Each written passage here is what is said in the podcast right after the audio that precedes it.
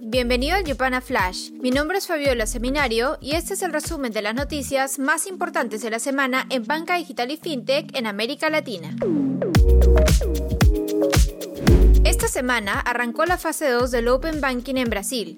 A partir de ahora, los consumidores podrán autorizar que se compartan sus datos personales y transaccionales con las instituciones financieras de su preferencia. Para la tercera fase, que iniciará el 30 de agosto, los clientes tendrán acceso a servicios como pagos y créditos de otras instituciones elegidas por el consumidor. Se espera que para el 15 de diciembre, la última fase amplíe la gama de productos y servicios, incluidos inversiones y seguros.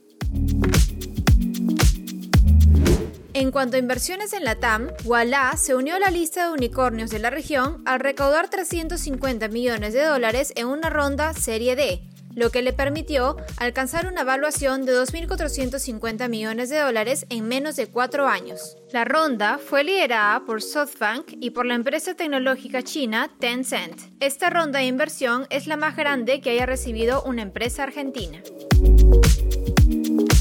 En esta misma línea, Tienda Nube también se convirtió en unicornio.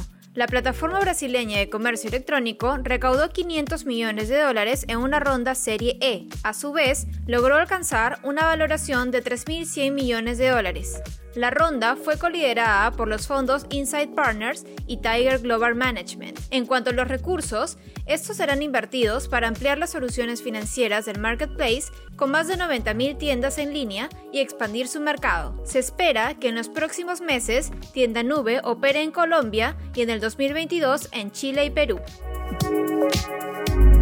También esta semana, PaySafe salió de compras en América Latina y anunció la adquisición de la plataforma de comercio electrónico SafetyPay por 441 millones de dólares en efectivo. Esta operación se suma a la compra que PaySafe hizo de la peruana Pago Efectivo hace dos semanas. Según comunicó la compañía británica de pagos digitales, esta nueva adquisición permitirá escalar su participación en Latinoamérica para convertirse en un jugador clave en pagos digitales y open banking en la región.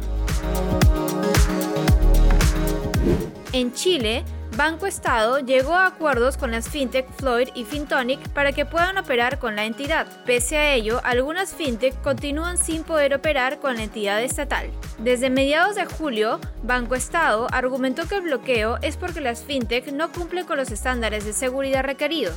De esta forma, aplicaciones como Kipu, Floyd y Fintonic se vieron afectadas y la controversia escaló en acciones judiciales.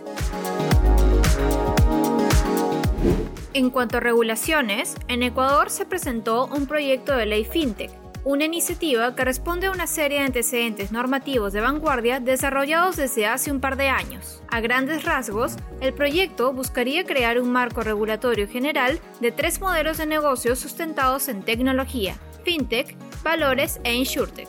Expertos adelantaron a Yupana que la ley tiene muchas oportunidades de mejora, pero que para conocer una propuesta mucho más tangible debemos esperar al menos un año. Por otro lado, el Grupo Credit Corp, Grupo El Comercio y el Grupo Vice crearon una nueva empresa de e-commerce en Perú. La nueva compañía surge de la integración de las plataformas Lumingo, perteneciente a Credit Corp y El Comercio, y juntos del Grupo Vice. Se espera que esta alianza beneficie a vendedores y usuarios de las plataformas, ya que según datos de la Cámara Peruana de Comercio Electrónico, el e-commerce creció 50% y movió aproximadamente 6 mil millones de dólares en el 2020.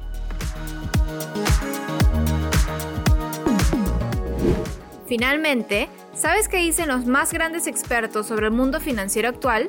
Mantente al día con las perspectivas más relevantes de la industria compartidas por líderes financieros en Banking Remix, el nuevo podcast de Betty Tran. Esta semana, escucha la conversación con Chris Skinner, experto en transformación, sobre cómo el pensamiento digital marcará el camino del éxito para los bancos. Esto fue el Yupana Flash. No olvides compartir esta nota de voz y quedarte atento en nuestras redes porque el lunes tendremos un informe sobre el posible impacto de las fintech de Embedded Finance en el ecosistema financiero latinoamericano. Nos vemos la próxima semana.